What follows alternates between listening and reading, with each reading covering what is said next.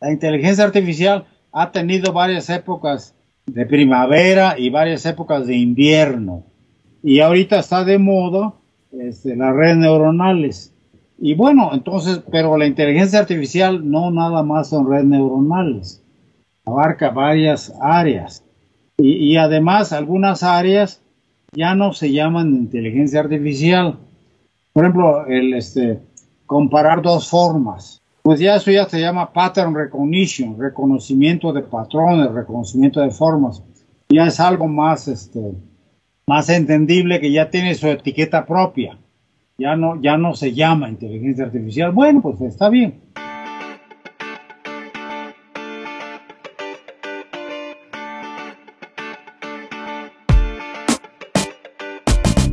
Buenos días, soy Juan Manuel Aguaxin y esto es Digitalizados, el podcast donde platicamos sobre los retos que la era digital nos plantea.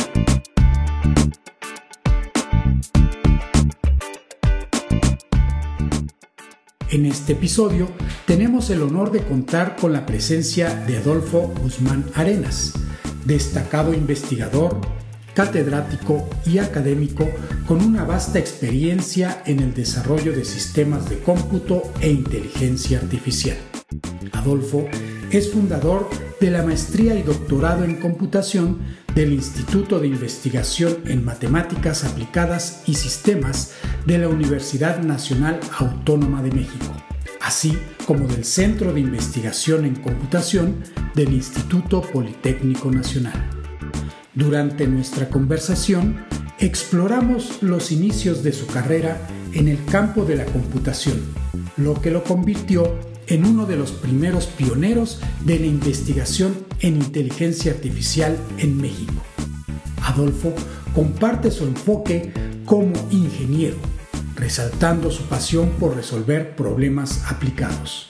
Adolfo nos comparte que en sus inicios la denominación inteligencia artificial no tenía el mismo impacto y confianza que tienen en la actualidad.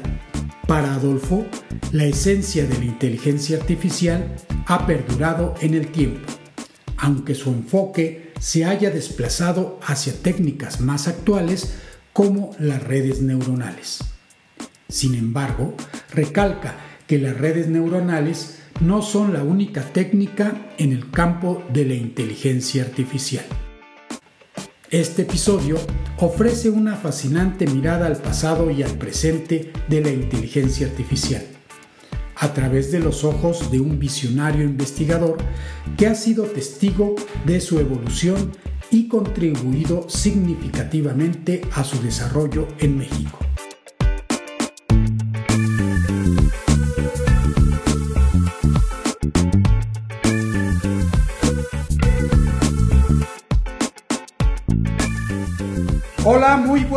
Y bienvenidos a un episodio de aniversario de Digitalizados.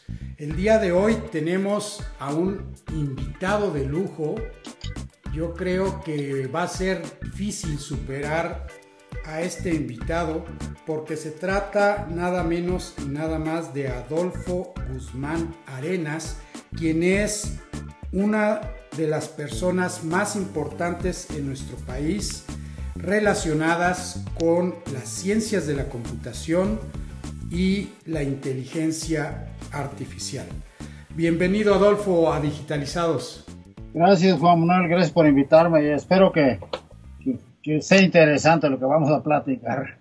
Pues estoy seguro que sí, porque he escuchado varias pláticas tuyas, Adolfo. La última vez fue en la Ciudad de México, donde platicaste sobre tu trayectoria y la verdad es que me quedé con muchas ganas de escuchar aún más. Y bueno, pues hoy en día, ¿qué mejor que hablar sobre la inteligencia artificial?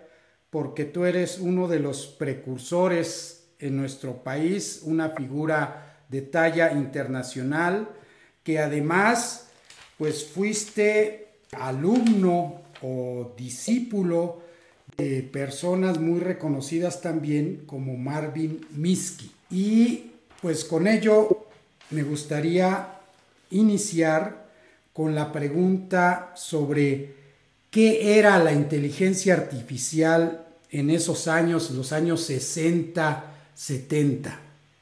Sí, bueno, la inteligencia artificial era y es la capacidad que tienen las máquinas de imitar a las personas, de comportarse como, como personas inteligentes. Las máquinas son máquinas. Pero, por ejemplo, la capacidad de percibir, poder analizar una imagen y ver qué se está qué, qué, qué, representa, qué es, cuántos caballos hay.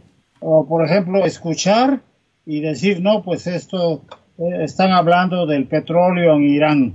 O sea, es, una capacidad que las personas, inclusive los animales inteligentes, tienen de entender su entorno a través de los sentidos. Y los más útiles son el sentido de la vista y la voz, el oído. La capacidad de razonar, decir, bueno, ¿qué puedo concluir? ¿Qué va a pasar? ¿Qué se concluye? ¿Qué, qué, qué sigue? Hacer razonamientos más o menos complejos. La capacidad de aprender, de no cometer errores, de aprender de la experiencia y un poco más complejo, la capacidad de resolver problemas. Este es un problema concreto y hay que resolverlo. Eso es la, inteligencia artificial. Pues comenzó, dijéramos, con métodos muy limitados, o sea, resolvían problemas específicos y luego lo resolvían sin tener mucha idea de cómo se puede generalizar esto. O sea, ¿cuál es la teoría detrás? ¿Cuáles son las fórmulas? ¿Cuáles la, las ecuaciones de estado? Por ejemplo, hubo tiempo en que eh, en la física, la física de gases, decía, bueno, pues hay cierta relación entre la presión y la temperatura y el volumen de un gas. Y entonces estaba la ley de Charlie Mariot, estaban varias leyes, pero hasta que vino Avogadro y dijo, miren, hay una ecuación que obedece los gases perfectos y es la presión por el volumen es igual a n, el número de moles de la molécula, por R, es la constante de Avogadro, por T, la temperatura en grados Kelvin. Esta ecuación, esa es la que manda. Ah, pero abusados, ¿eh? No todos los gases la obedecen. Los gases que la obedecen se llaman gases perfectos. O sea, en realidad esta ecuación sirve, pero no sirve mucho. ¿eh? Es una ecuación en un estado ideal, vamos a decir. Claro, y sí, hay ciertos gases, los gases nobles, el helio, el argón, que la obedecen. Y los gases imperfectos, los gases reales, la obedecen cuando hay concentraciones moleculares pequeñas. Entonces, esa de, o por ejemplo Faraday, que, tenía muchas ideas del, electromagnetismo y cuál es la relación entre la corriente y si la corriente fluye para acá, cómo va el campo magnético pero hasta que vino Maxwell y introdujo cuatro ecuaciones.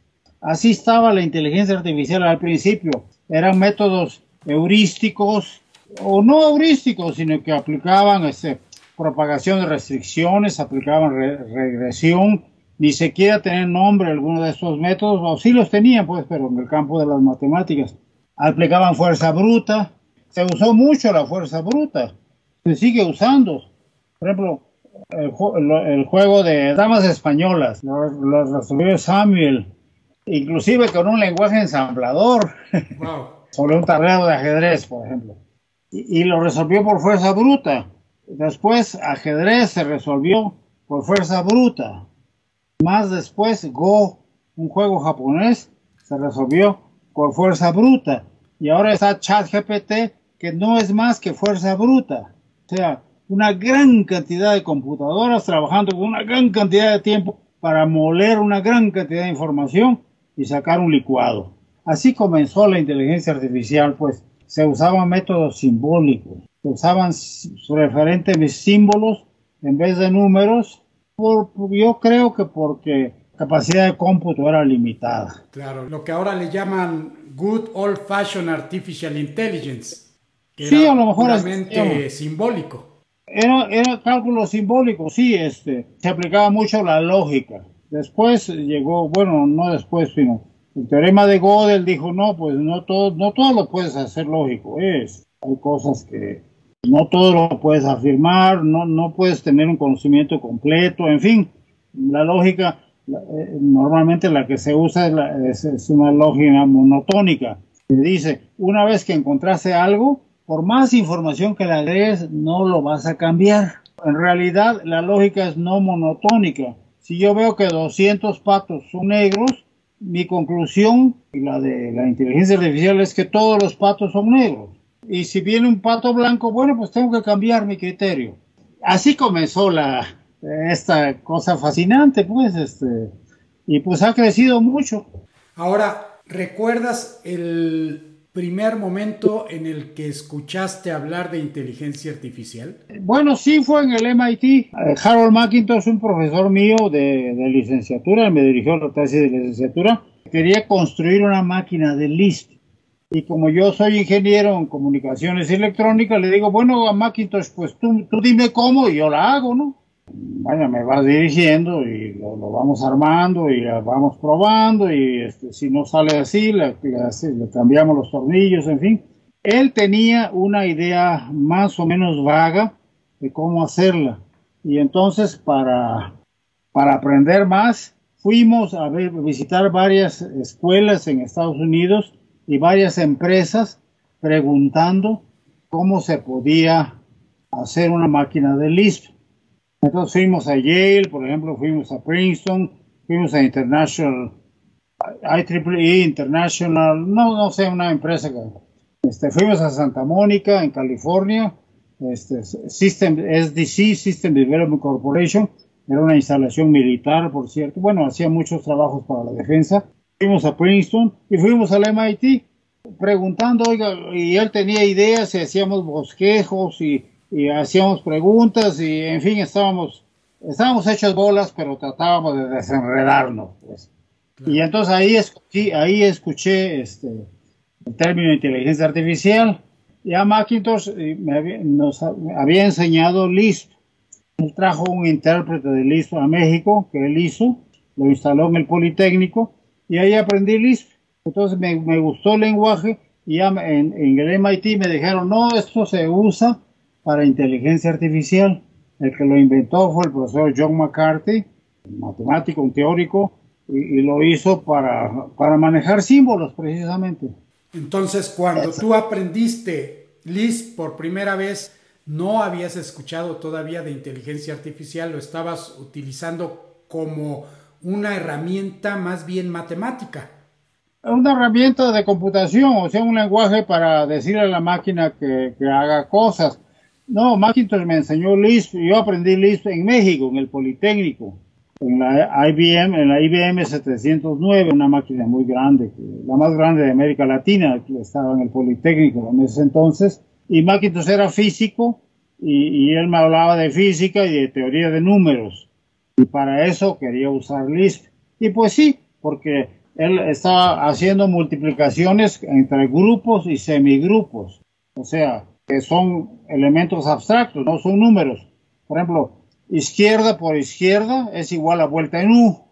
Ah, son transformaciones algebraicas que él quería usar para, para sus cosas de física y entonces ese lenguaje era el apropiado para hacer estas operaciones fácilmente. Como, como Fortran es, es, muy útil para eh, manejar matrices, etcétera. Así Lisp pero Lisp era demasiado bajo para lo que quería hacer Macintosh. Entonces tuvimos que inventar otro lenguaje que se llama Convert, que ya podía decir, mira, si tú ves una cosa así, cámbiala a sa. Por ejemplo, si tú ves cualquier cosa multiplicada por cero, reemplázala por cero. Si tú ves cualquier cosa multiplicada por uno, reemplázala por esa cualquier cosa. Definían si un conjunto de reglas. Ese era un conjunto de reglas, de, reglas de transformación. Y, claro, había variables este, que se instanciaban en el momento, o sea, cualquier cosa, bueno, eso se llama X. X por 0 es 0. Y X más X es 2X. ¿Y X qué es? Pues es una variable pegajosa que se pega a lo que sea, con tal de que esas dos, esas dos, esas dos cosas estén separadas por el signo más. Y entonces el resultado es x más x igual a 2x. ¿Y qué es x? Lo que sea. Y pero también había y, que era otra variable pegajosa, pero y no es igual a x, ¿eh? abusado. En fin, Ese, ese es el espíritu de Convert. Y pues sí, este, se usó, bueno, una, ventaja de, de, cuando hicimos, yo, yo, yo hice el intérprete de Convert, era, la ventaja era que teníamos un usuario, era Macintosh. Entonces hacíamos, hacíamos este, primitivas del lenguaje, las ensayaba él, decía, no hombre, eso está muy engorroso. Yo, yo también lo empezaba yo a probar. Entonces yo aprendí que las, las herramientas las diseña no quien las hace, sino quien las usa. mejor carpintero es el que puede diseñar martillos, porque le puede decir al herrero, mira, está muy pesado, está muy largo, tu mango está muy ancho, no lo puede abrazar con la mano. Y el herrero, como no es carpintero, no los usa. Un herrero que sepa usar sus herramientas, seguro que las va a diseñar bien. Excelente analogía y creo que hoy en día este tipo de reflexión de cierta forma es lo que estamos utilizando en algo que se llama el user experience o user interface, precisamente en lo que estás mencionando. Pero regresemos a ese momento en donde creas este intérprete. ¿Podemos considerar que esta fue tu primera contribución a la inteligencia artificial?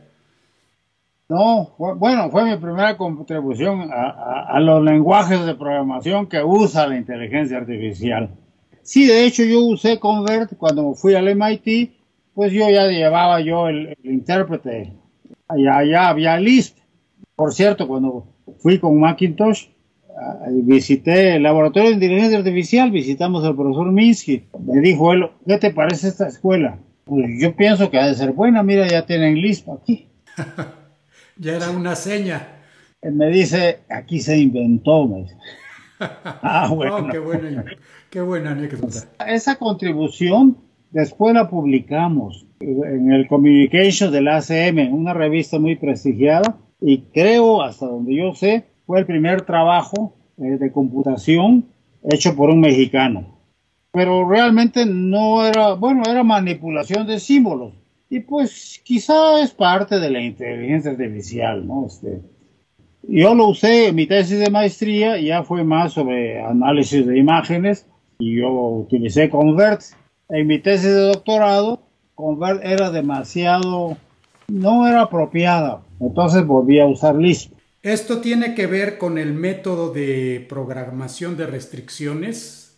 El lenguaje Convert no. Mi tesis de doctorado consistió en analizar imágenes, fotografías, pues, de cuerpos en tres dimensiones, de poliedros. No, no poliedros regulares, sino poliedros irregulares, cualquier tipo de, podían ser convexos, podían tener agujeros. La única restricción era que tuvieran caras planas. De un poliedro, bueno, entonces, pues, las caras planas se, se intersectan en una línea recta. Entonces, este, y observando como distintos dibujos y figuras, me di cuenta de que las líneas que forman la imagen, que son líneas rectas, tienen ciertas restricciones. Para que un cuerpo esté formado por esas tres líneas, esas tres líneas deben de obedecer ciertas reglas. Pero como, como las líneas en, un dibujo de poliedros, hay varias esquinas, varias aristas cada arista impone ciertas restricciones. Entonces hay que coger un conjunto de ecuaciones, podríamos decir, y, este, y propagar las restricciones. O sea, si alguno dice, una esquina dice, estas dos caras forman, estas dos van juntas, forman un poliedro, la otra esquina diga lo mismo. Y entonces ese fue el método, y fue un método muy sencillo son ecuaciones, ni siquiera, ni siquiera mi tesis menciona de ecuaciones, menciona estas reglas se propagan. Y ese es un método, es poderoso por lo sencillo y además porque resolvió un problema que se creía muy importante.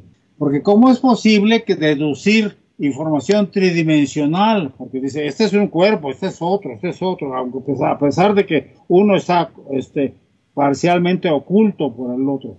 Entonces, ¿Cómo es posible sacar conclusiones tridimensionales a partir de información bidimensional? Porque la imagen pues nada más tiene dos dimensiones. Bueno, pues sí es posible y háganlo así.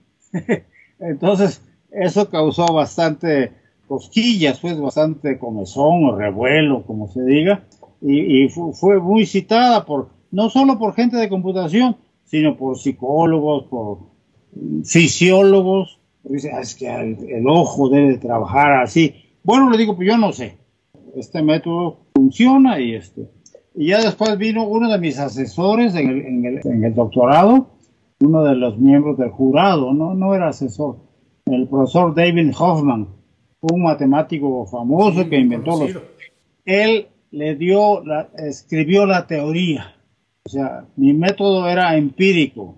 Es Trabaja porque si lo hacen así, trabaja, ¿no? Si le echas dos granos de sal y tres de pimienta, sale sabroso. Hasta que alguien, o sea, David Hoffman dijo, ah, sí, por tal y tal razón. Él formalizó, bueno, sí, eh, eh, estableció las condiciones matemáticas por las cuales el método trabaja, pues. Pero bueno, es útil eso. Y yo pienso que así, así es como se hacen los descubrimientos. Alguien le da un empujón y luego alguien le, sigue empujando más. Sí, muy interesante. ¿Cómo fue que llegaste al MIT? Supongo que tiene relación con tu visita previa, que a causa de ello, pues hiciste la maestría y el doctorado ahí. Probablemente. Yo no fui a ver si ahí era una buena escuela o no. Fui a ver cómo hacer una máquina de Lisp. Nosotros queremos hacer una máquina que procese Lisp. Ustedes nos pueden dar alguna idea, tenemos, o sea, pensamos hacerla de esta manera, ustedes cómo la ven, este, en fin. Y probablemente ahí se me conocieron, pues, o cuando menos cuando yo solicité, este, decían, ah, sí, esta persona parece que ya vino una vez, en fin. Quizá no, porque el comité de admisión pues, está formado por ciertos profesores y hay un montón de profesores en la escuela y probablemente los que me vieron en el, laboratorio de inteligencia artificial pues eran ocho. Pocas gentes, bueno, la mayoría no eran profesores. No, yo llegué ahí porque yo no quería seguir estudiando. Este, le digo a Macintosh, yo ya voy a ser ingeniero en comunicaciones electrónicas, ya puedo trabajar, mi profesión me interesa, eh, conozco las herramientas y es cuestión de pues empezar a cortar caña, ¿no? Ya tengo un machete, ya me sé usarlo, este, pues vamos a trabajar. Bueno, dice, pero no, hombre, te convendría seguir estudiando. Bueno, digo yo, ¿para qué lo contradigo? Entonces, ok, Mac, le digo, entonces, entonces ¿qué hago? Sí, me, me convenciste, ¿qué hago? Mira, me dice, pues solicita a varias escuelas a ver a cuál te acepta, ¿no? Sí, le digo, pero recomiéndame cuáles escuelas. Yo escribo las cartas que sea, ¿no? Este, lleno los requisitos. Mira, me dice Macintosh, no sabemos cómo te compares tú contra los otros solicitantes, ¿no? Entonces, puede ser que seas muy bueno, que seas muy malo, regular. Entonces, solicita entrada a algunas escuelas malas, algunas escuelas regulares y algunas escuelas buenas.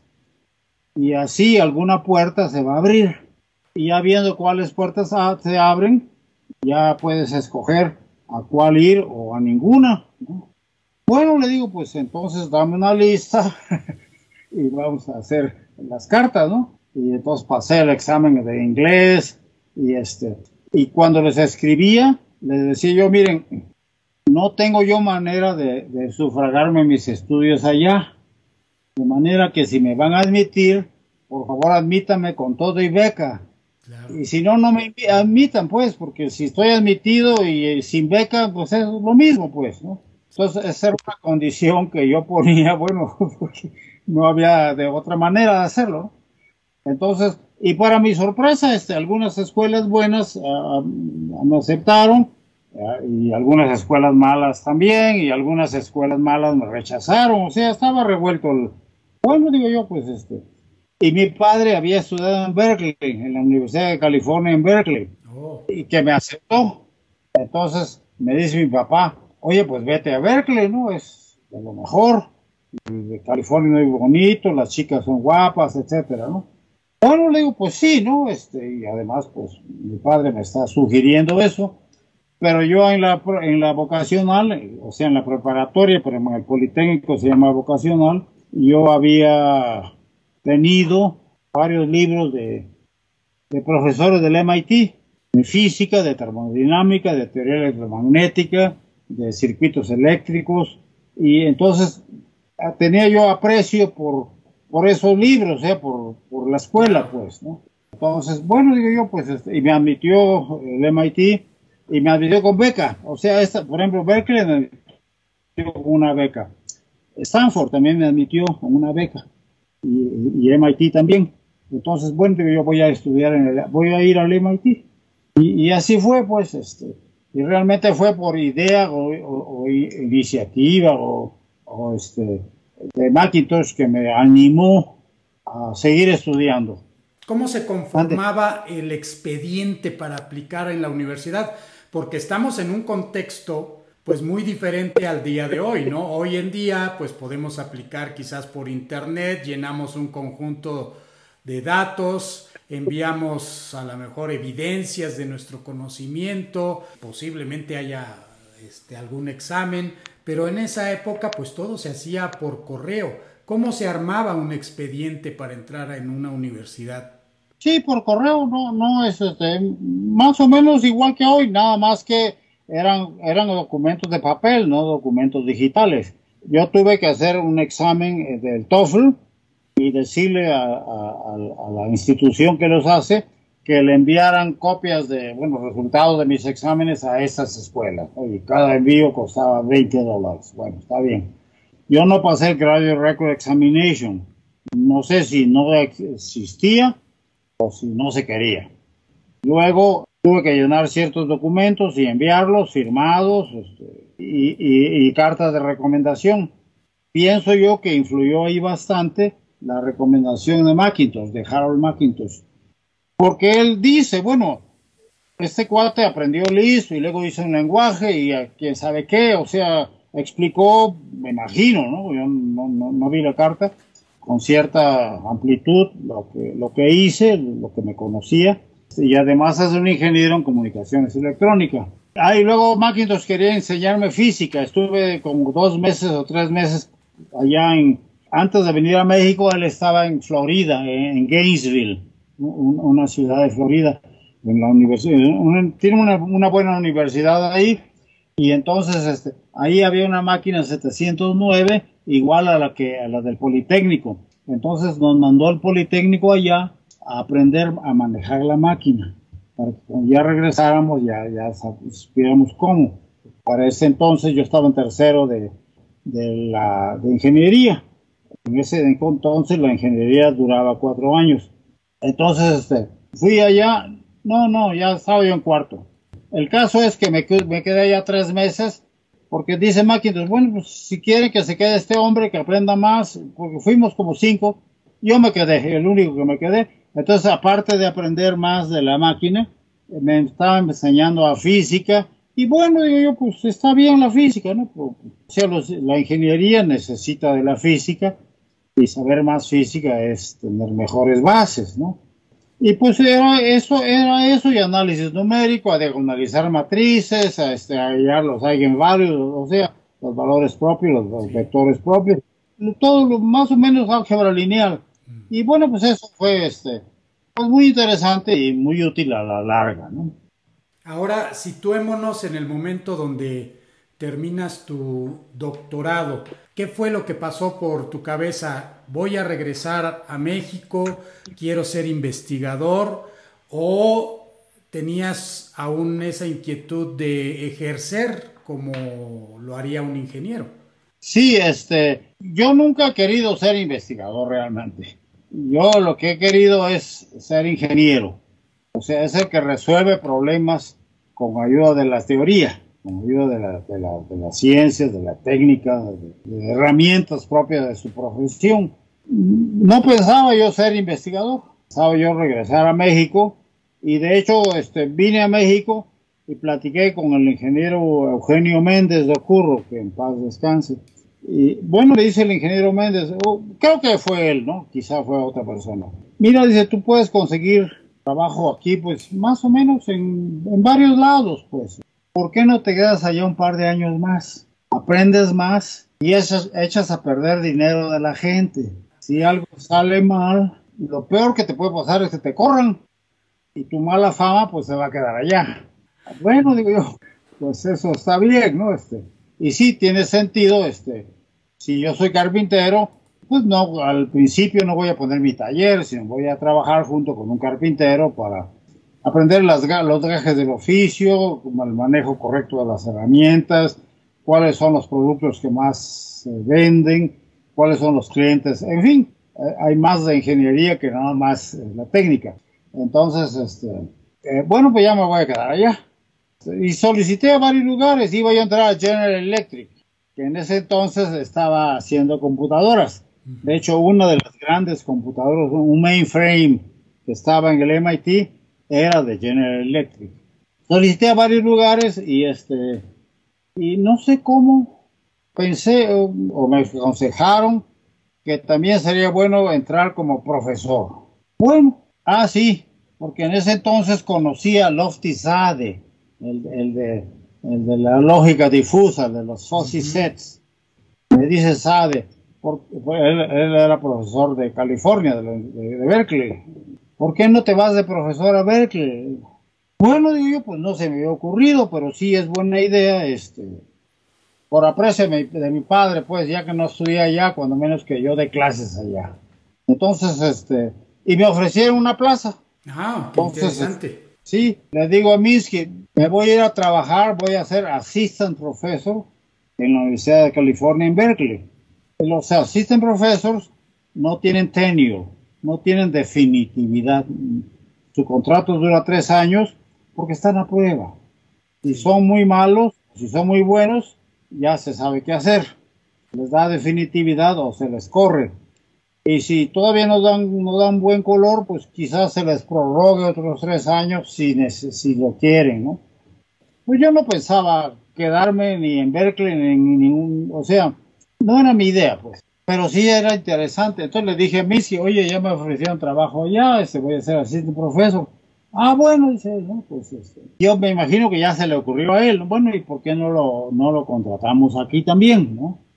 Entonces me ofrecieron quedarme en el MIT ofrecieron una plaza de assistant professor en el MIT, en el Artificial Intelligence Laboratory, ahí donde yo había trabajado.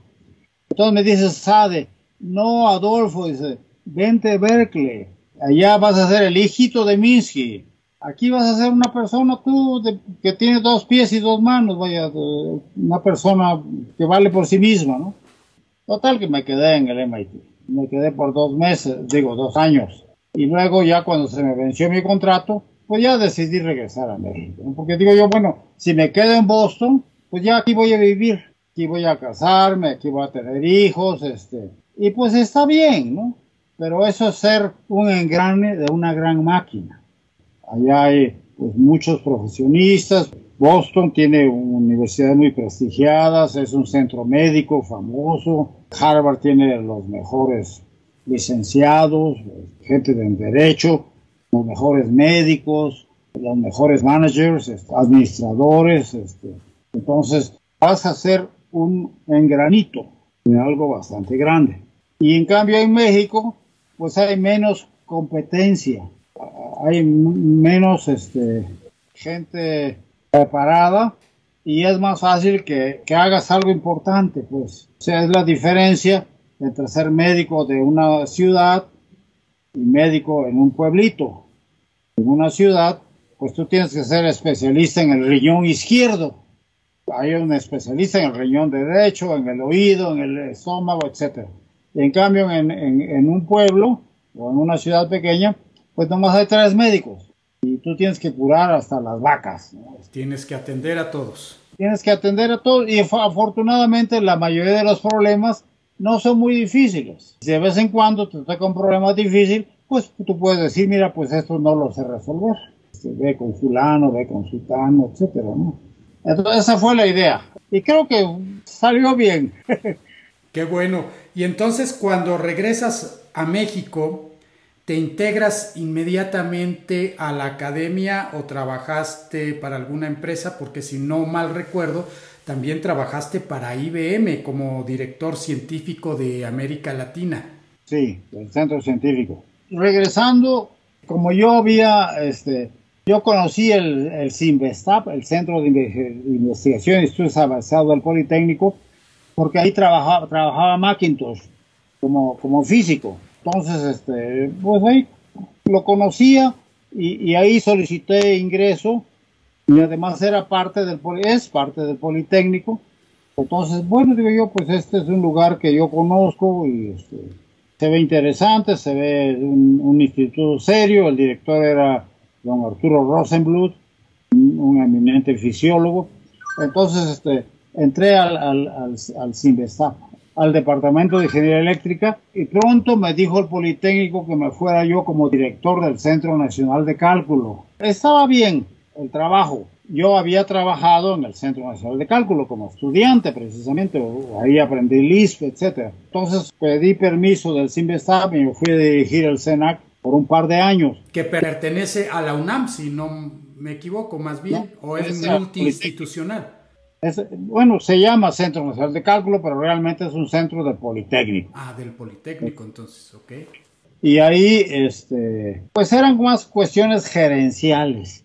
Era conseguir fondos, conseguir proyectos, manejar bien a la gente. Y yo realmente no estaba preparado para eso. Entonces, pues ahí hice un trabajo regular, vamos a decir. Y luego regresé al Simvestab, terminando mi gestión, o sea, no quise continuar, regresé al Simvestab y ahí traté de echar a andar la, computación, que estaba yo en el departamento de ingeniería eléctrica. No había computación, había física de semiconductores, había comunicaciones, había dos o tres especialidades, pero no había computación. Y cuando los estudiantes llegaban, se enteraban de que había un profesor que sabía computación y, y, yo los atraía, pues. Y eso molestaba. Tu fama te precedía. No, simplemente es lo novedoso. Dice, bueno, pues esta es una máquina, las computadoras, que quién sabe qué. Como aquí la inteligencia artificial. Dice, ah, caray, eso. Si lo dice la inteligencia artificial, debe ser cierto. Y eso no provocaba cosquillas entre los otros profesores. Dice, y les digo, oigan, tienen ustedes razón. Estos muchachos no vienen a estudiar computación, vienen a estudiar las otras, las otras ramas tampoco son los adecuados para entrar a, estudiar computación. Entonces, ¿por qué no abrimos una, especialidad de computación, una maestría en computación? Y entonces va a haber ya personas que vengan a la maestría en computación y otros que vengan a la maestría en, semiconductores o en comunicaciones y, y, todo el mundo contento, ¿no? Entonces, este, bueno, dice el Departamento de Ingeniería Eléctrica, eso es lo que hay que hacer. Entonces hice los planes y platiqué con el director del, del pero él no creía en la computación. Dice, oye, pues es una herramienta. Los computadores son herramientas que, son útiles para hacer otras cosas, pero las herramientas no tienen, no tienen ciencia. No hay, no hay que tener una maestría en, en el martillo. Es una herramienta, ¿no? Mira, le digo, el martillo tiene dos mil años de física detrás, ¿eh? Pero en fin, no se iba a crear la sección de computación. De hecho, el CIMBESTA por mucho tiempo no entró a la computación. Y bueno, digo yo, pues si aquí no les gusta la computación o no se aprecia, estoy en un mal lugar. Que lo poco que sé al rato pues, me voy a embotar, se me va, se va a oxidar, ¿no? Entonces voy a ir a un lugar donde sí se aprecie la computación. Ah, voy a ir a IBM ahí seguro se aprecia, ahí hasta la venden. Entonces supe que en IBM se estaba creando un centro, tenían un centro científico, el Centro Científico IBM para América Latina. Entonces toqué las puertas y me admitieron como profesor, bueno, como profesor, no como investigador, vaya, como un técnico. No fue muy difícil dejar el Sinvestab porque era completamente otro perfil. No, me gustaba más, me gusta más hacer cosas que enseñar. Claro que enseñar es sencillo si sabes de lo que estás hablando. Si ya hiciste cinco mesas, es más o menos sencillo explicar cómo se hace una mesa. Y si te hacen preguntas sobre cuántas patas tiene, puedes decir, mire, pues la mayoría tiene cuatro, pero hay, hay, mesas raras que nada más tienen una en el centro. Este, puedes explicar si sabes de algo. Si no sabes de algo, mm, está difícil explicarlo. Entonces, en, el centro científico se iban a hacer proyectos, se iban a hacer que resolvieran cosas útiles. Había un proyecto de contaminación ambiental del Valle de México, había un proyecto de hacer un lenguaje especial para unas máquinas del IBM Office Division.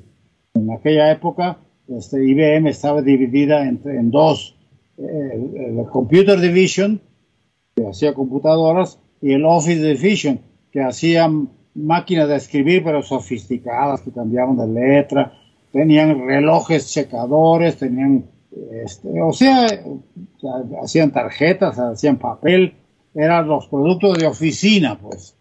Entonces entré en el, al, centro científico en el 73 y bueno, pues fue una, una experiencia útil, pues este, me llevé a Renato Barrera, Renato Barrera era un profesor también que de MIT, ya lo conocí, y luego el director del centro científico, que era un, bueno, un científico importante dentro de IBM, se regresó a Palo Alto, a California.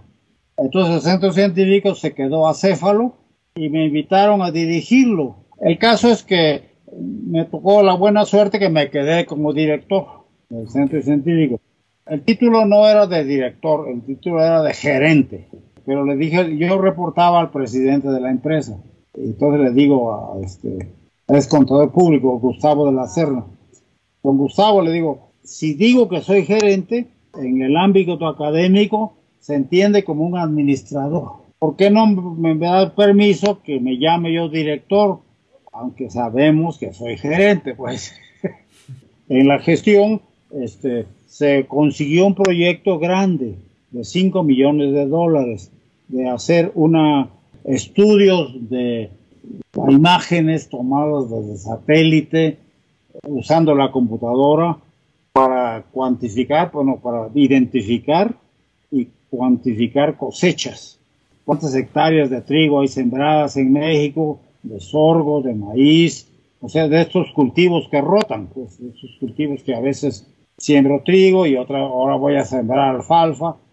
Y eso pues sería muy útil para pues para saber qué comprar o qué vender, o sea, ese proyecto este se consiguió cuando yo estuve al frente del Centro Científico de IBM y además daba continuidad a los trabajos que ya habías hecho de tratamiento de imágenes. Bueno, en realidad yo escogí el proyecto porque me dice mi director, dice, ¿por qué no tenemos un proyecto grande? Sí, le digo, hay que inventarlo. Bueno, si usted sugiere alguno, ¿no? Entonces yo sugerí algo que, usara computadoras, desde luego, y como yo trabajaba en imágenes, que tuviera que ver con imágenes. Y entonces encontramos ese y les gustó y lo aprobaron y, nos dieron los fondos pues y luego por alguna razón me pasé a, la UNAM yo conseguí el proyecto pero no lo llegué a desarrollar dentro de IBM sino que me pasé a la, a la UNAM no recuerdo la razón eh, alguna cosa que no me gustó pues y en la UNAM entré al, al IMAS, el Instituto de Matemáticas Aplicadas y Sistemas. Ahí este, pues este proyecto de la percepción remota, de analizar imágenes, podemos hacer también en el IMAS. No tenemos una máquina grande, así tenemos una máquina grande, la Burroughs 5500, una, una, máquina, un mainframe de Burroughs. Los datos se conseguían en, en un Sioux Falls, en South Dakota. Nos mandaban unas cintas digitales que tenían las imágenes. Nomás les decíamos, queremos imagen de tal región de México en tal época una cinta grande costaba 80 dólares, una cosa así. Entonces, este, y el IMAS tenía buenos estadísticos y buenos matemáticos, entonces veían bien este proyecto. Hicimos ese trabajo en el IMAS e independientemente del centro científico de IBM, con, con otro director, pues hizo más o menos lo mismo. Y a nosotros nos aliamos con el INEGI. Su interés de analizar imágenes, porque eh, en aquella época no, no se llamaba INEGI, se llamaba DETENAL, Dirección de Estudios del Territorio Nacional, que hacía mapas. Y nosotros en, más o menos hacíamos mapas, no eran mapas, eran imágenes. Total que nos salíamos con ellos este, para producirnos los ground truth, los datos de campo. Este, porque para enseñarle, este es, este es trigo, este es maíz, necesitas saber con certeza dónde está el trigo, para decirle, ojo, mira, en, la imagen todo se ve verde, pero el verde del trigo es distinto del verde del sorgo, del cártamo, de la cebada. Tienes que enseñarle, ¿no? Este, son clasificadores, pues. Entonces, utilizamos como punto de prueba el Valle del Yaqui, donde se cultivan grandes cantidades de trigo, como el 20 o 25% del, del trigo que se produce en México, se producía o se produce en el Valle del Yaqui. Entonces fuimos al Valle del Yaqui, obtuvimos mapas de la Secretaría de Recursos Hidráulicos, muy competentes a gente, ¿eh? este, los campos de cultivo eran, son cuadrados de los dos kilómetros de lado, son grandes campos, este, no hay cercas entre ellos, no hay animales, se fumigan a baja escala, o sea, es una, es un gran lugar para trabajar en agricultura. Tienen un, inclusive tienen un centro de investigaciones del noroeste, un centro de la Secretaría de Agricultura que produce variedades de trigo, pues. Entonces, este, analizamos la cosecha del Valle del Yaqui y obtuvimos una precisión, porque ellos tenían datos, ¿no? Cuántas hectáreas hay, se sabe cuáles parcelas, y nosotros las, las predijimos, y entonces se puede comparar la realidad contra la predicción, y obtuvimos una precisión bastante buena, como del 87%. En ese entonces la NASA hizo una predicción mundial del trigo y obtuvo una precisión del 88%. En fin, una experiencia muy interesante esto. Pero ya eso fue en el IMAS. Ahora, ahí utilizaron un clasificador. ¿Qué tipo de clasificador estaban utilizando? Era de próximos vecinos. Como el método actualmente que se llama K-Neighbors. Por ejemplo, sí. No, no teníamos este. Lo inventamos, pues. El caso es que no copiamos, sino dijimos, a ver, ¿cuáles son los centroides del trigo? Ah, porque para, para tu sorpresa, no hay un color de trigo. O sea, hay varias variedades de trigo, cada una tiene su distinto color. En fin, entonces no hay un trigo, hay cinco trigos. Bueno, dice, esta variedad, ¿cuál es su centroide y cuál es su varianza? En fin, todas esas cosas las descubrimos de manera empírica, práctica, bueno, usando la cabeza también, ¿no? Este, y, pues salió, salió bien el, experimento en el, en, la, en el IMAS, en el Instituto de Matemáticas Aplicadas. Este, y por alguna razón me fui a, así, ah, me fui a, Estados Unidos a trabajar con Minsky un verano. Convinimos de que un verano iba yo a estar trabajando allá. Entonces me hablan de, Banamex y me dicen, oiga Guzmán, dice, ustedes han ganado un premio. Ah, porque eh, el proyecto lo, sometimos para, el premio Banamex. Nos digo, oigan, pues ustedes han ganado un premio. Queremos notificarle. Oiga, le digo, pues qué buena noticia, ¿no? Este, ¿por qué no me guardan el premio por ahí? Y cuando yo regrese a México, porque ahorita estoy en Boston, este, pues lo recojo, ¿no? Pero es que lo va a dar el presidente de México. Wow. Uh, le digo yo. Oigan, pero Mire, yo estoy trabajando aquí y, hace 10 días llegué y ahora voy a pedir permiso para regresar a México. Lo dudo que me lo den, porque pues a ellos no les importa si yo tengo premios o no. Pero déjeme ver. Entonces hablé con Miski y le digo, oiga, me va a dar un premio el presidente de México. Pues qué bruto eres y pues ve, ¿no? bueno. Que en ese entonces ¿Quién era el presidente? ¿Era Echeverría? No, era este, López Portillo. López Portillo, ya. Sí, fue en el 77, algo así. Y entonces este, le dije a Banamex, oiga, ya me dieron permiso que yo regrese allá, pero ustedes pueden pagar mi viaje, porque tengo que ir y volver a regresar, nomás voy a ir a recoger el premio. Y entonces sí me lo pagaron, y sí fue en el Palacio Nacional, no, no fue un premio, fue mención honorífica. Y ahí había puros agricultores, o sea, en fin, muy interesante. Esto. Yo me sentía raro porque pues, era un premio agrícola, pero no era, bueno, era con la, con la computadora.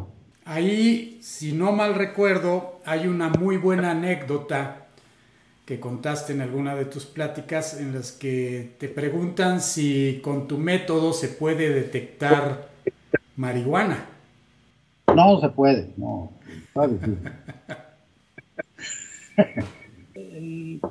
Les decía yo, este Juan Manuel, la, marihuana la siembran entre la milpa, así, entre árboles, medio oculta.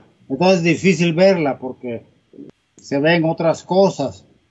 No es cierto, Guzmán, me dice, son grandes plantíos de marihuana, no hay, no hay nada en medio, pues. Este. Bueno, le digo, pues, de todas maneras no puedo. ¿En qué momento, o más bien hubo algún momento en el que te identificaste como alguien que estaba haciendo inteligencia artificial o preferiste pues trabajar en lo que estabas trabajando sin colgarte esta etiqueta de inteligencia artificial? No, con el tiempo la gente empezó a decir que yo trabajaba en inteligencia artificial. Pues porque venía yo del, del, laboratorio de inteligencia artificial y porque en realidad estábamos haciendo cosas interesantes que podía pensarse que la computadora este, pues, exhibe cierta inteligencia, ¿no? Este, por ejemplo, en el, en el IMAS estudiamos parecido entre dos formas. Por ejemplo, dos nubes. ¿Qué tanto se parece? ¿Cómo puedes describir una nube? Imagínate que por teléfono te estoy diciendo, oye, estoy viendo una nube qué palabras uso. Parece un borrego, pero tiene un cuernito. Eso es muy vago, pues. Este, es una descripción simbólica. No puede haber una descripción más precisa. Bueno, ¿y qué significa ser preciso? Significa que tú puedes medir el parecido entre dos formas. Juan se parece a su mamá, pero se parece más a su papá. Eso es cualitativo. Es decir, Juan se parece 2.5 a su mamá y 3.8, ah, caray, eso ya es cuantitativo. Entonces, podemos establecer una métrica, una, una función de similitud, o métrica si se quiere, para medir el parecido entre dos formas. Ese, es un problema que nos planteamos Ernesto Briviesca y yo. Ernesto Briviesca en aquel entonces estaba trabajando en, el, en, en Detenal y entonces desarrollamos una manera de medir ese parecido y queríamos comprobarlo haciendo los programas, pues, ¿no? Entonces, mira, le digo, tú ahorita estás en tu trabajo y yo en el mío y no, no le estamos dedicando tiempo a, a este problema. Si quieres, vámonos un, tres meses al MIT a trabajar en el proyecto, en este trabajo. Ahí nadie nos va a molestar, ahí vamos a estar desarrollando esto y este y bueno si lo si lo si lo logramos pues ya hicimos algo bueno no y si no pues hicimos el intento. Entonces ese fue en otra ocasión. Fui con Ernesto Briviesca fuimos un verano a trabajar también en el laboratorio de inteligencia artificial en medir este parecido y eso pues sí le, este, le interesó a Minsky, ¿no? Porque hacemos una clasificación de formas. Imagínate que tú no puedes ver bien tienes la, la, la, vista defectuosa o tienes lentes mal calibrados, entonces ves todas las cosas borrosas. Lo más borroso que puedes ver es un punto, una cosa que pues, parece un círculo. Todos, todo se parece igual. Al principio hay una forma básica. Y luego si aumentamos un poquito tu, tu visión, ya puedes distinguir tres o cuatro formas. Esta está más alargada, esta otra está más panzona, y si aumentamos más su visión, ya esas cuatro formas generan, esto se forma un árbol de formas. Entonces me dice Minsky, dice, si al principio no aparece el triángulo, está, está mal tu, tu, teoría. Entonces, ah, pero el triángulo apareció pronto, ¿eh?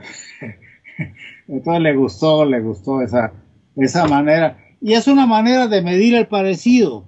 Y lo importante es no, no comparas, no, no agarras una, una, una forma eran formas bidimensionales, ¿eh? no eran formas en tres dimensiones, no más en dos. Y entonces, este, esta forma tiene cinco picos y esta forma tiene tres. Bueno, no se parecen mucho. No haces eso. Simplemente te fijas el nivel al cual ya puedes diferenciar las formas cambiando la precisión de tu vista. Si necesitas tener mucha precisión para, para diferenciar dos formas, es que esas formas son muy parecidas. Pero si un cojín y un cuadrado, ¿no? no los puedes diferenciar, entonces es que tu ojo está mal. Es el, la, la dioptría, o sea, el número de la precisión de tus ojos me dice el parecido entre un cuadrado y un, y cojín, que es un cuadrado pero con los lados panzones, ¿no? Entonces, eh, eso es, eso es interesante porque no necesitas precisión para medir la precisión. En fin, es como en un puente de Kirchhoff, en una red eléctrica, este, para medir, decir, esta resistencia es igual a esta otra, no las mides, no dice, bueno, voy a medir la resistencia, 14.8 ohms, y esa tiene 23.9, no, no, no. Les pasa cierta corriente y te fijas si la corriente es cero. Y entonces cuando la corriente es cero, ya dices, esta así están las, así están las resistencias. Entonces, puedes obtener un número con, con bastante precisión sin que tu medidor tenga precisión. En fin, ese fue, y nosotros inventamos los números de forma. Cada una de estas formas tiene una numeración única.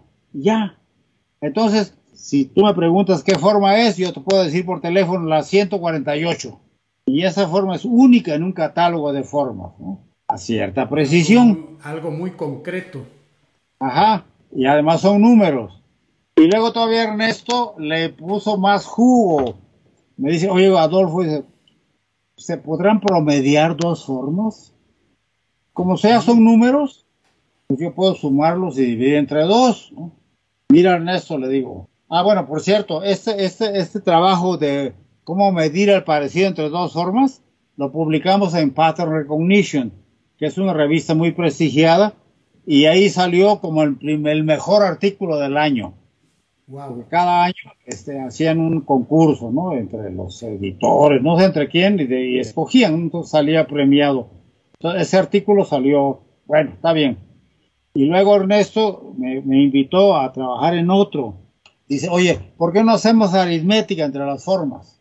¿Cómo? Si tú sumas un cuadrado con una, con un este, con un círculo, debe dar un cojín, un cojín abultado, algo que ni es círculo ni es cuadrado.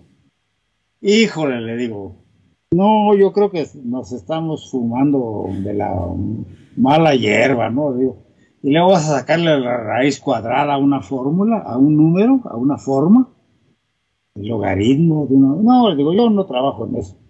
Entonces él siguió trabajando y para mi sorpresa publicó su artículo en Pattern Recognition y obtuvo el mejor artículo del año. Mm. Ah, bueno. Pero, eso, eso, eso es él, no yo. Todo eso fue la, un trabajo muy interesante, eso lo hicimos en el IMAS. este, era, un, era un lugar, este, me gustaba porque era un lugar donde se podían hacer proyectos había científicos, había gente que hacía fórmulas y está bien, eso no, no me no me molesta la teoría, pues se, requiere para la práctica, ¿no? Pero este siempre trabajamos en cosas este, que tuvieran cierta utilidad. También ahí hicimos una, una computadora rara, que era una computadora paralela. ¿Te acuerdas de la máquina de Lisp? Macintosh que, que quería hacer una máquina de Lisp Total que no la hicimos. Ya después en el IMAS, bueno, digo yo, aquí, aquí hay buenos electrónicos. Y el, IMAS está frente al Instituto de Ingeniería. También en el Instituto de Ingeniería hay buenos electrónicos. ¿Por qué no hacemos una computadora que maneje Lisp como lenguaje de máquina? O sea, van a ser hablando Lisp, pues. Y además... bajo nivel iba a estar hablando Lisp. Sí, claro. Y además, este, como el Lisp puro no tiene efectos laterales, o sea, eh, entonces tú puedes evaluar una expresión y convertirla en su valor. Es como si tú ves 3 más 5 y escribes 8. Entonces transformas la fórmula 3 más 5 y, y el resultado es 8. Estás evaluando la expresión. Toda expresión tiene un valor y no importa qué cosa evalúas primero. Si evalúas primero el 3 o si evalúas primero el 5 no, entonces es muy fácil de paralelizar porque no tiene efectos laterales. La mayoría de los lenguajes tienen efectos laterales. Si tú dices x igual a x más 1, quiere decir que destruyes el viejo valor de x y le metes uno nuevo. no, no, en, LISP no hay destrucción. Las, expresiones se evalúan, se convierten en valores. Ah, bueno. Entonces, un programa en Lisp tiene un valor y, el, evaluador se llama eval, así, eval es el, ese es el intérprete de Lisp, pues, se convierte expresiones en valores. Bueno, entonces, este, dijimos, vamos a hacer una computadora paralela.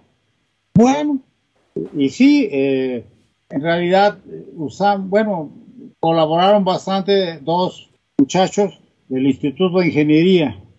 Este, de hecho, se unieron al, IMAS, este, los contrató el IMAS, e hicimos, pedimos un dinero con ACIT, nos apoyó con ACIT, y realmente no, no necesitábamos comprar demasiadas cosas, ¿no? Era eh, unas computadoras, usamos una computadora Z80, unos microcomputadores de 8 bits, todavía existe, todavía se usa la Z80A, usamos varias memorias para aprovechar el paralelismo. Usamos tres, tres juegos de memoria.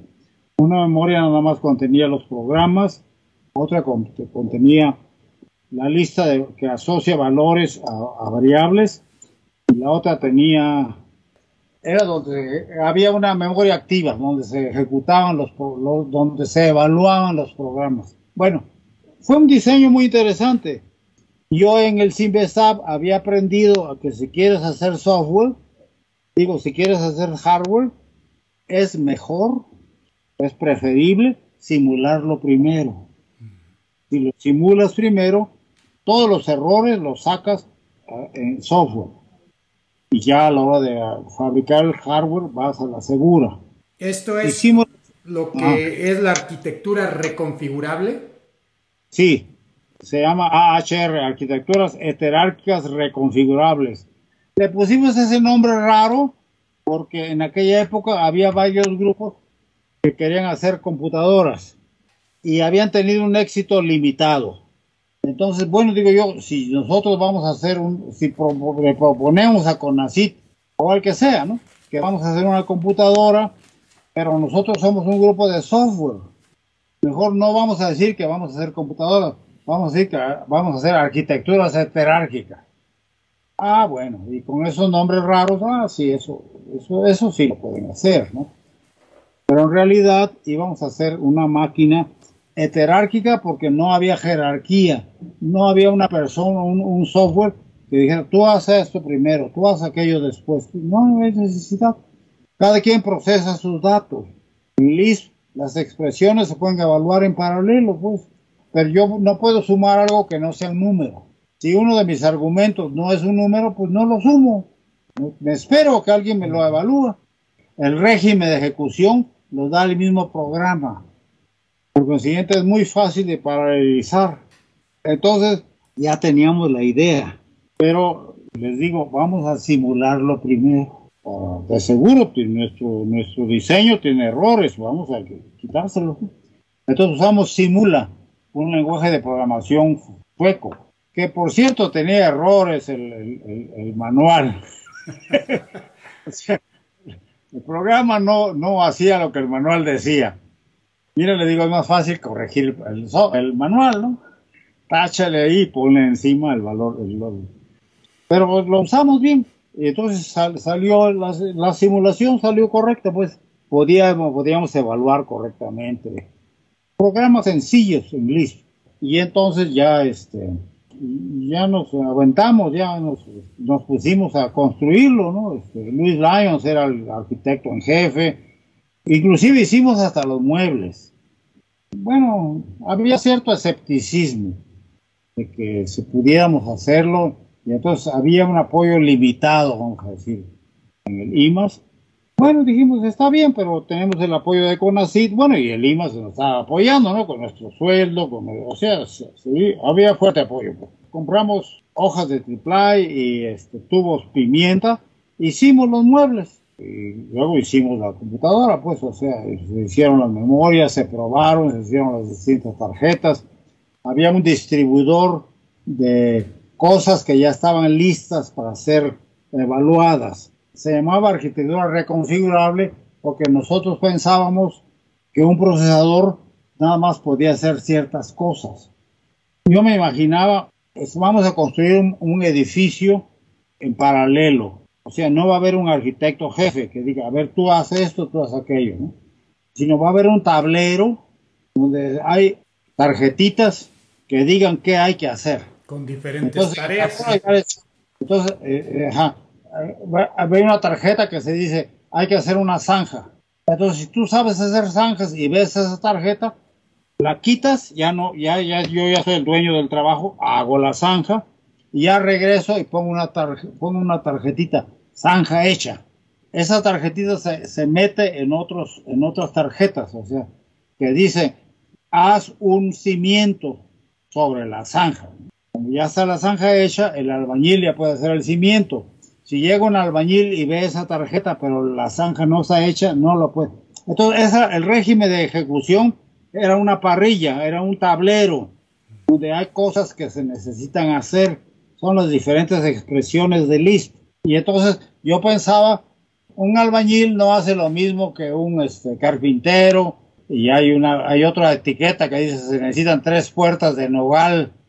Bueno, las puertas no las puedo poner si no hay pared yo pensaba que cada, cada, cada obrero tenía que ser distinto y por consiguiente era reconfigurable. Si ya no se necesitaban albañiles, yo iba a convertir los albañiles en pintores, cambiando el, software, o sea, cambiando el lenguaje principal. O sea, el lenguaje principal de la Z80 pues, no es listo. Resulta, este, Juan Manuel, que en, una, en una Z80 caben todas las funciones del evaluador. Entonces no hay necesidad de reconfigurar, porque es un evaluador universal. Es un obrero que lo mismo hace fontanería, que carpintería, que albañilería, que electricidad. Entonces lo de R de reconfigurable no se necesitó usar. Y el nombre de jerárquica es porque la máquina no es jerárquica en una jerarquía, en el ejército, en la iglesia, por ejemplo, hay una persona que da órdenes y luego hay segundos que dividen esas órdenes en subórdenes, ¿no? Entonces, este, y hasta abajo los peones ejecutan las órdenes. En una jerarquía no hay jefes y eso también provocó ciertas mm, cosquillas, comezón, porque me decía alguien, ¿cómo puedes dirigir una orquesta sin director de orquesta? se requiere que alguien diga ¿Qué va primero, qué va después. Sí, y, o sea, inclusive había gente que dice, mira Guzmán, dice, lo que tú quieres construir es una tontería. Y entonces eso me, por eso tuvimos que simularla, pues, ya aun cuando la simulación estaba bien, tenía yo mis dudas, decía, oye, pero sí es cierto, ¿no? ¿Cómo es posible que, que una, que la, una iglesia no tenga un, jerarca, un gobierno debe haber un jerarca, ¿no? Todos son jerarquías. Bueno, me decían los de hardware, pero ya salió bien la simulación, ¿ya qué quieres? No, pues algo debe estar mal con la simulación. Ya lo entendí después. ¿Para qué sirve un árbitro?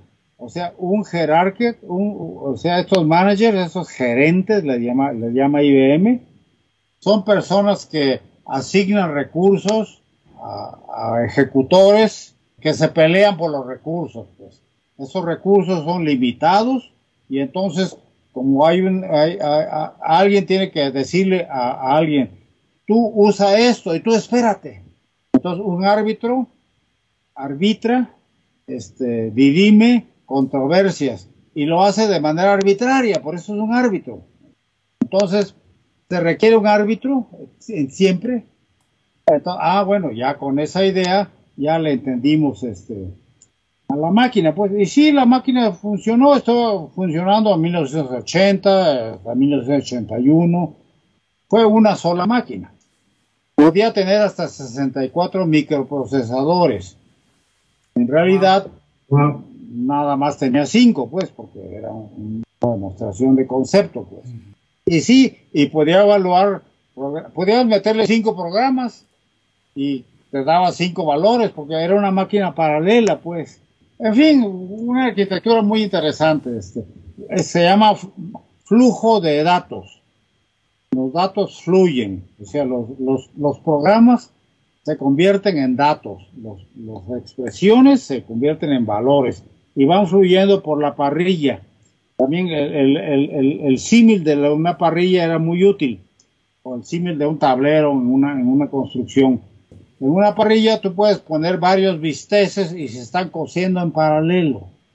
Y si no hay bistec, no se cuece.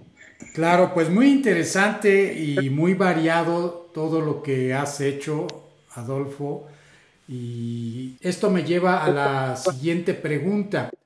La inteligencia artificial de aquellos años, pues fue dominada, como ya lo habíamos platicado un poco al principio, por estos métodos simbólicos. Eh, los métodos conexionistas pues estaban limitados por el poder de cómputo y quizás este tipo de trabajo que acabas de mencionar pues fue un trabajo precursor que fue evolucionando todo esto de la computación, del hardware y hoy en día pues tenemos computadoras muy potentes que nos permiten hacer cálculos que antes eran prohibitivos y eso pues da cabida a que la inteligencia artificial conexionista, como son por ejemplo las redes neuronales, se utilicen en problemas de inteligencia artificial y pues nos están sorprendiendo hoy en día con resultados que no vimos. ¿Qué diferencias puedes mencionar de aquellos tiempos con la inteligencia artificial de hoy y cuál es tu opinión sobre la inteligencia artificial de nuestros días? Mira, la inteligencia artificial es la técnica de hacer programas que parezcan ser inteligentes o que exhiban inteligencia. Como comenzó la inteligencia artificial, así sigue, pues. Hay programas, por ejemplo, que analizan imágenes. Pues eso sigue habiendo, ¿no? Antes había, era muy, muy empírico. Programas que aprenden, aprendizaje mecánico, programas que manejan el, el español, los lenguajes naturales, el inglés, cómo se representa el conocimiento. Todo eso sigue, pero con distinto énfasis. Por ejemplo, al principio había muchos juegos, el juego de ajedrez, el juego de Go.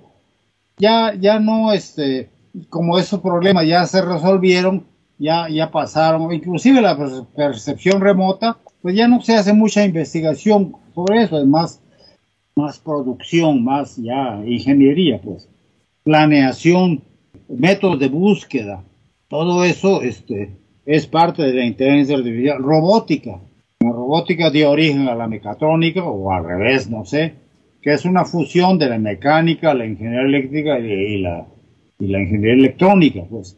Todo eso, este, por ejemplo, salieron al principio los sistemas expertos, muy interesantes, pero luego se vieron sus limitaciones. O sea, la inteligencia artificial ha tenido varias épocas de primavera y varias épocas de invierno. Y ahorita está de moda este, las redes neuronales.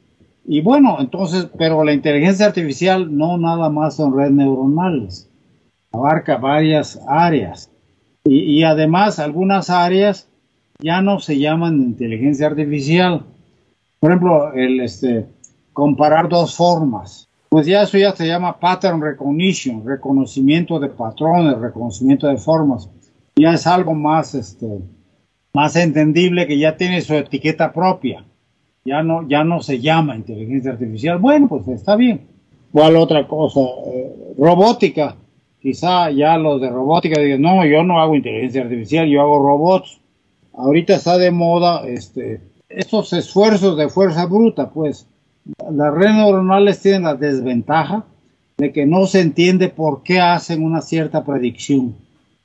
Bueno, la predicción es porque ciertos pesos se combinaron, este, híjole, le falta teoría.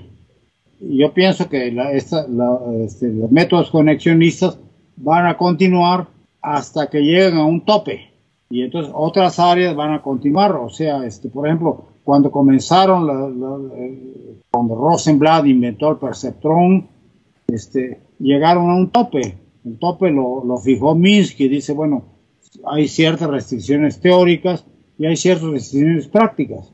Ok, después, este, y así, y así se atoró esa área por cierto tiempo, pero otras áreas de la inteligencia artificial siguieron caminando, ¿no? Aparecieron los sistemas expertos, se trabajó mucho mejor en visión, imágenes, se inventó el flujo óptico, en fin, hasta que se desatoraron las redes neuronales con el recocido simulado, con el simulated annealing, y luego más adelante con aprender por capas, el aprendizaje profundo.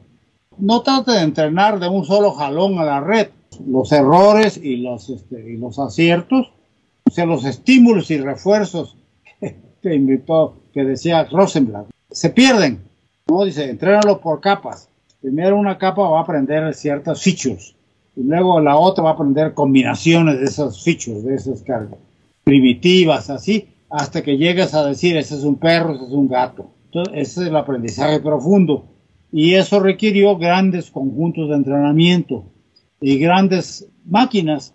De hecho, General Processing Units, los procesadores que se usaban para las pantallas, ejemplo, el procesador de NVIDIA, ahora se usan para redes neuronales. De hecho, se fabrican, se fabrican máquinas de redes neuronales. Qué bueno, porque es fuerza bruta, pues.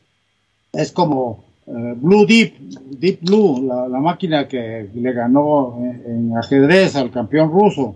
Tiene, eran muchas máquinas raras, pues. Este, no eran raras, eran máquinas IBM, pues, porque no, no se pusieron a fabricar.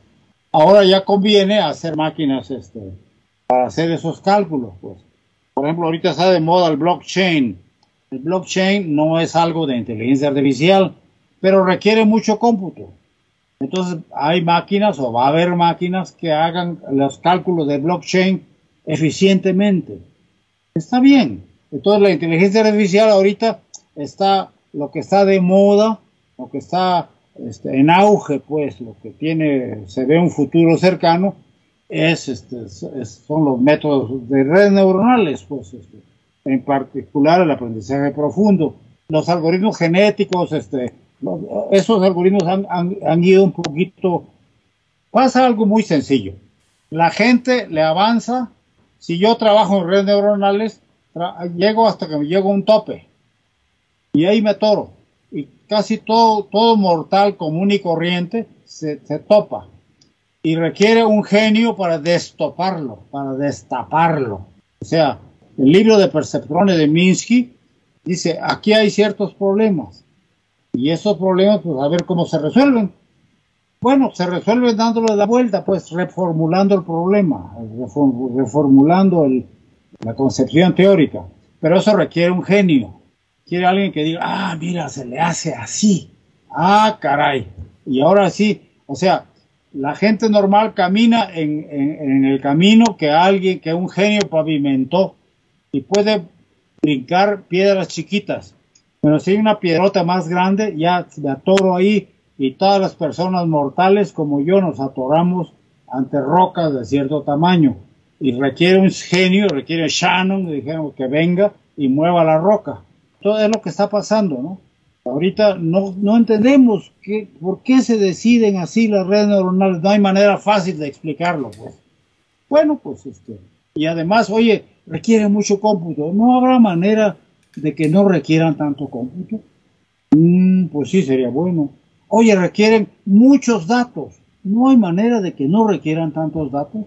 Entonces, esos son. Y bueno, bueno, si estamos atorados por ahí, la gente, eh, la inteligencia artificial avanza por otros lados sea, como cuando nos atoramos con los sistemas expertos, pues avanzaron otras cosas. Sí, esto me lleva a otra pregunta. ¿Qué opinas sobre la inteligencia artificial como un peligro? ¿Consideras que verdaderamente es un peligro para la humanidad o más bien el peligro está en nosotros que vamos a utilizar esta inteligencia artificial como una herramienta y tener más confianza en ella que nosotros mismos, porque hace rato mencionaste una frase que me dio un poco esa idea, que dijiste, si lo dice la IA debe de ser cierto, en cierta forma un poco irónico quizás. Sí es un peligro. ¿Qué es la inteligencia artificial? Es software, vamos a decir, es un ente, es algo que tiene cierta inteligencia, como una persona tiene cierta inteligencia un animal tiene cierta inteligencia, un burro tiene cierta inteligencia y que tiene cierta autonomía, que puede hacer las cosas sin que le digamos mucho, muy bien cómo hacerlas. Aprende, razona, se acuerda. ¿Qué otros entes hay inteligentes y autónomos ahorita? Bueno, las personas. ¿Qué más? Los animales. Un burro. Un burro es un ente con cierta inteligencia y autonomía. Entonces, si yo dirijo un burro para hacer algo malo, si yo agarro el burro y lo meto a comerse la milpa de mi vecino y se come su maíz, bueno, su, milpa, yo soy el dueño, yo soy el responsable. De la misma manera que si mi carro autónomo choca, yo soy el responsable. ok, bueno. Oye, ¿y si dejo suelto al burro? No, pues el burro tiene cierta autonomía, no se preocupa, le da hambre, se mete a la milpa de mi, de mi vecino y nos causa un daño. Ya ha habido estas experiencias con entes autónomos en el pasado, sí, y ese es un riesgo. Por ejemplo, se introdujeron conejos en Australia. Y los conejos allá no tenían depredadores naturales, entonces se hicieron plaga, pues, por su autonomía y por su inteligencia, dominaron, no el mundo, dominaron la agricultura australiana, pues. O sea, por, por, por, error nuestro, pero no es por culpa de los conejos, es porque pues, eh, tienen entes que, que, son autónomos y tienen este, cierta inteligencia. Bueno, después dije, oye, pues no hay depredadores naturales, pues vamos a meter zorros. Los zorros se comen a los conejos. Y ajá, y sí metieron zorros en Australia, pero los zorros preferían comerse canguros porque son más lentos y no se... ¿Qué otro ejemplo de, entes que se nos hayan salido de control? Pues las abejas africanas estaban en Sudamérica, estaban bien controladas, se salieron de control y eh, echaron a perder la, apicultura pues de la región tropical y subtropical de, de América, pues, o sea, el pitón de Birmania, la gente que vive en Florida tenían pitones de mascota, boas. Pero estas boas son animales grandes, pueden medir 6 metros. Entonces, cuando, cuando la boa es chiquita, pues sí la tengo en casa. Cuando ya veo que es un animalote que puede estrangular a mi hijo, lo, tiro. Entonces, invadieron los, los, pantanos de Florida y ahorita son plaga. Entonces, eh, son ejemplos de inteligencias que se nos han salido de control. Y, esta inteligencia también se nos puede salir de control. ¿Y, qué podemos hacer? Pues ponerle restricciones, ponerle una pila que no dure más de tres horas para que se le acabe la pila, no darle tanta inteligencia, no sé, ¿no? Este, controlar, tú controla tu burro porque se te va a salir de control. Abusado con usar conejos, ¿eh? porque no, no, este. Entonces, este, sí, sí se puede salir de control, es un riesgo que, pues que existe y que ya nos ha pasado. Ya ha habido entes autónomos, inteligentes, que se nos han salido de control y no muy inteligentes. Dijeron, pues estas boas de Birmania, pues sí, son inteligentes, ¿no? Este, pero no le hace, no se requiere demasiada inteligencia. Muy interesante. Pues te agradezco mucho, Adolfo. Vamos a terminar con una pregunta. Es ya una tradición que en el podcast al final hacemos preguntas más personales. Y si recuerdo bien, pues eres originario de Oaxaca. Platícanos un poco cómo fue tu vida eh, cuando eras niño, qué te llevó a estudiar una ingeniería. Este, yo nací en, en Ixtaltepec, Oaxaca, es un pueblo del Istmo, Istmo de Tehuantepec pero me crié en Salina Cruz, Oaxaca. Salina Cruz es un lugar pequeño. Tenía, cuando yo era chico tenía 16 mil personas, ahora tendrá 50 mil, 40 mil, pero tiene mucha, mucha actividad. Se cosecha sal, se cosechaba sal, por eso pues de ahí su nombre. Es terminal de, de hidrocarburos. Llegan barcos a repartir hidrocarburos por todo el Pacífico, de Pemex. De hecho, ahorita tiene la refinería más grande de América Latina. Es base naval, es una base naval militar, pertenece a la décima zona naval militar. Tiene un dique seco, Es, un agujero en el, un dique seco, es un agujero en el donde entran barcos, se cierra la, la dársena, se cierra la compuerta, se, se quita el agua y se, se, se reparan barcos, o sea, hay mucha actividad, la gente está haciendo cosas útiles. No es un lugar turístico, pues, este, sí hay lugares bonitos y se come sabroso y todo eso. Entonces, este, había mis profesores de primaria, de, de, secundaria, eran ingenieros, sobre todo ingenieros químicos del Politécnico. Mi padre era ingeniero de Berkeley, era ingeniero minero. Entonces, pues me, me gustaba la ingeniería y me gustaba mucho el mar. Pues, o sea, yo nací, bueno, no nací, me crié cerca del mar, a 200 metros del mar, sí, 300 metros del mar. Yo quería ser marino, estudiar en la Escuela Superior de Guerra en Antón Lizardo, Veracruz. Bueno, pero a mi mamá no le gustaba mucho que yo fuera militar y que, o sea, es... Entonces, no, dice, pues eso, si, si entras a la escuela naval militar, es un internado. Ahí te mantienen y te sales de ingeniero y bueno, y tienes que servir a la marina durante cierto tiempo. Entonces, bueno, la otra opción era ser ingeniero químico. Y la idea era entrar a estudiar en el Politécnico. Y eso fue lo que me motivó y entré al Politécnico a estudiar ingeniería química y fui, sí, en la vocacional, en aquel entonces la vocacional duraba dos años. Magnífico, o sea, los, laboratorios muy, o sea, esa vocacional era la precursor, o sea, los que entraban a esa vocacional después iban a ir a ingeniería química no iban a ir a otro lado. Entonces la vocacional ya estaba adaptada para la ingeniería química, los laboratorios eran magníficos, este, en fin, las materias teóricas las pasaba yo más o menos sin problema, pues, pero las materias prácticas, los laboratorios, se me hacían muy difíciles. Entonces, no dije yo, pues, este, Dios me está mandando un mensaje que, que, esto no es para ti. Entonces decidí estudiar otra ingeniería, porque yo, la vocacional, esta era, en aquella época, el Politécnico había, había unificado las vocacionales. La vocacional de ingeniería puede salir para ingeniero mecánico, para ingeniero eléctrico, para ingeniero químico, luego había otra vocacional para administrador, para economista, y así está ahora, ¿no? Entonces, bueno, digo yo, pues voy a, no voy a estudiar ingeniería química, voy a estudiar algo, algo distinto ah, matemáticos, voy a estudiar matemáticas.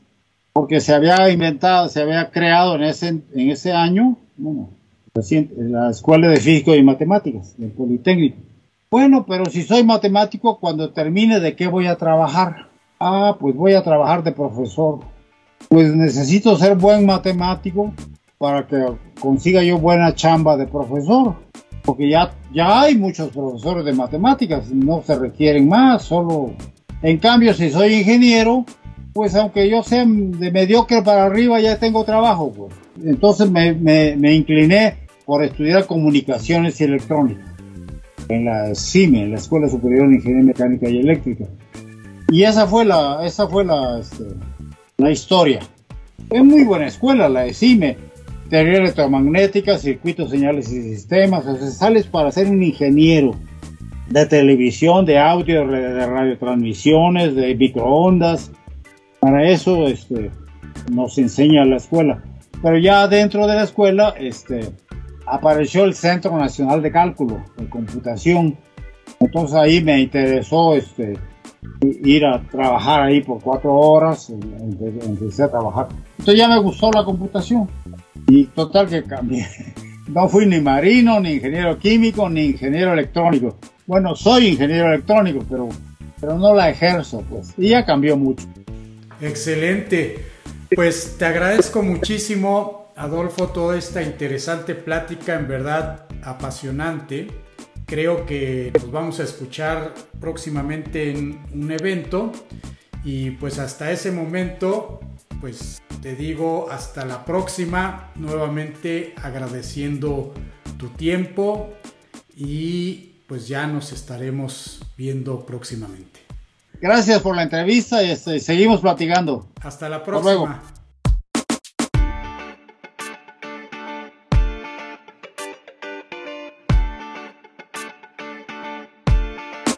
Este fue el episodio número 73 de Digitalizados. Pueden encontrar más información sobre Adolfo Guzmán Arenas a través de nuestra página web digitalizados.mx o en la descripción del episodio en Spotify, Apple Podcast o Google Podcast. No olvides suscribirte en alguna de estas plataformas, calificar, comentar y compartir nuestro podcast, ya que esto nos ayuda a que muchos más puedan aprovechar este proyecto. Soy Juan Manuel Aguaxin y los espero en el próximo episodio. Les tengo reservada una interesante plática con quienes están digitalizando al mundo.